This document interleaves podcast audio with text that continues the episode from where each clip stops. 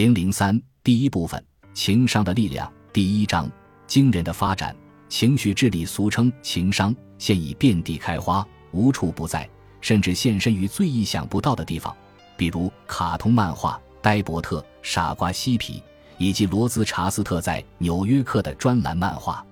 我还见过号称能提高儿童情商的玩具。征婚者打广告有时也以高情商为卖点。我甚至在一家酒店的房间发现一瓶洗发水，瓶身印着关于情商的妙语金句。也许最让我感到惊讶的是情商对商界的影响。哈佛商业评论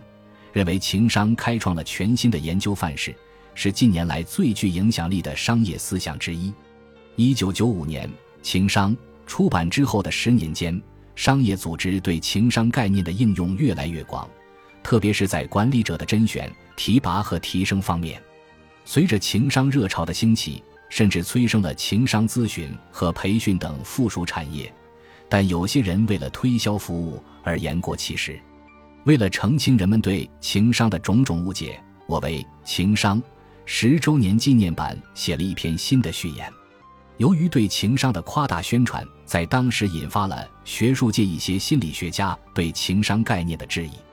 直到现在，通过科学严谨的方法，我们逐渐掌握了更为精确的研究数据，情商的种种好处得到了经验的证明。对于情商的诸多批评才逐渐消失。罗格斯大学的组织中的情商研究学会在情商研究方面走在前列。其合作机构包括美国联邦政府的人力资源办公室和美国运通公司等。我在《情商》一书中主要关注的是大脑与情绪的最新研究发现，特别是情商在儿童成长和学校教育方面的应用。不过，在《情商》的一个章节里，我介绍了当时还是很新的领导力概念——用心管理。我对商界一直保持非常浓厚的兴趣，因此我在《情商》。之后出版的两本著作《情商三：影响你一生的工作情商》和《情商四》中，分别介绍了情商在商业组织的应用研究以及领导力本身。用心管理论述了提出建设性意见的实用技巧，以及批评方法不当造成的后果，并对高情商领导与低情商领导之间的差异进行了具体生动的描述。情商研究有大大小小几十种理论。归纳起来，主要有三种模式，每种模式代表了不同的研究方向。第一种模式是彼得·沙洛维和约翰·梅耶提出的模式，一直坚持一个世纪以前由智商研究开创的传统智力研究范式。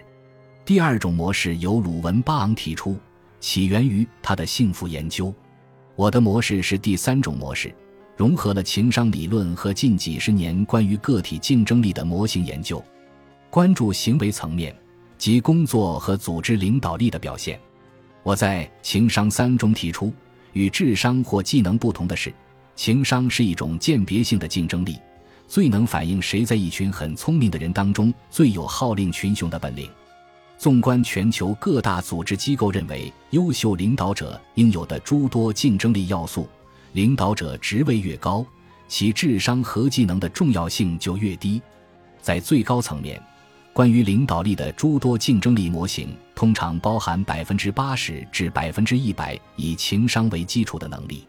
一家全球执行力研究公司的研究负责人指出，首席执行官被聘请是由于智商和经营才能，被解雇是由于缺乏情商。在《情商三》一书中，我提出情商的要素包括自我意识、自我管理、社会意识和人际关系管理这四个方面。还论述了如何依靠这些要素取得事业的成功，从而扩展了情商的研究框架。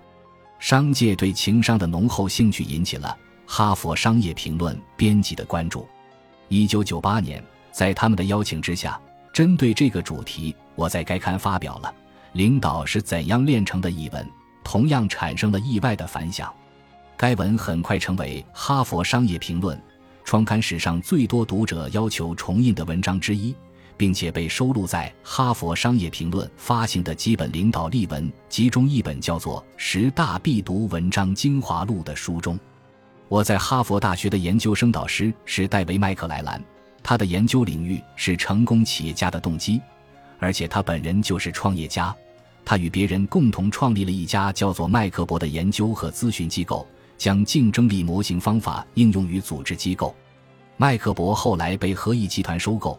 麦克伯的研究部门现改名为麦克莱兰研究所，由麦克莱兰原来的学生吉姆·伯勒斯、玛丽·方登和鲁斯亚各部领导。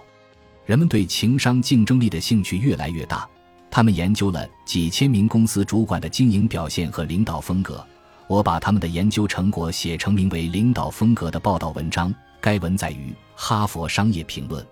在知识经济时代，价值的创造有赖于团队合作，因此耶鲁大学的罗伯特斯·滕伯格和温迪·威廉姆斯提出了群商的概念。群商反映了团队每个成员最大程度发挥最优秀才能的总和，但决定团队实际生产力的不是理论上的潜能及群商。而是该团队协调合作的有效性及人际关系的和谐度。我最早在《情商》一书探讨了群商的相关问题，后来又从团队领导风格的角度研究了团队的情绪机制。情商侧重于介绍当时新兴学科情感神经科学的研究发现，而我在2003年出版的《情商二：影响你一生的社交商》。则得益于另外一个新兴领域——社交神经科学的惊人成果。社交神经科学是大脑研究的一个分支，主要研究的是人际互动时大脑的运行状况，由此引发了大脑社交神经回路的大量发现。这些发现对于探索大脑思考中枢与情绪中枢之间的联系有着深远的意义。我在接下来的章节中提到了空闲以及压力过大引致的疲惫。这两种心理状态都会破坏大脑的前额区及理解、专注、学习和创造力的神经中枢。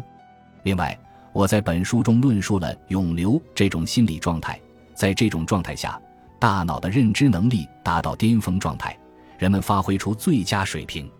空闲、疲惫以及永流三种大脑运行的状态重新定义了领导者的根本任务，帮助人们进入并保持最佳表现的大脑状态。在与我的同事安妮·麦基和理查德·博亚特兹合著的《情商四》一书中，我们认为高效的领导者能够与下属产生共鸣，双方神经系统的和谐有助于催生涌流。最后的问题是领导者如何进一步提高情商？大脑科学发现了神经可塑性，大脑生长和塑造的过程贯穿于人的一生，这为我们带来了福音。本书论述了经过系统的学习。可在事业发展或人生的任何阶段增强领导力。本集播放完毕，感谢您的收听，喜欢请订阅加关注，主页有更多精彩内容。